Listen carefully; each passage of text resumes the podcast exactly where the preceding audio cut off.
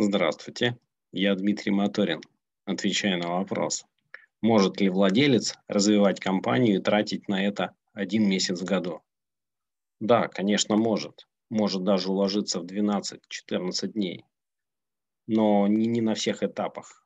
Лучший подходящий этап – это этап расцвета по методике Адизеса. Для этого необходимо разделить функции управления и владения. Задай вопрос Моторину.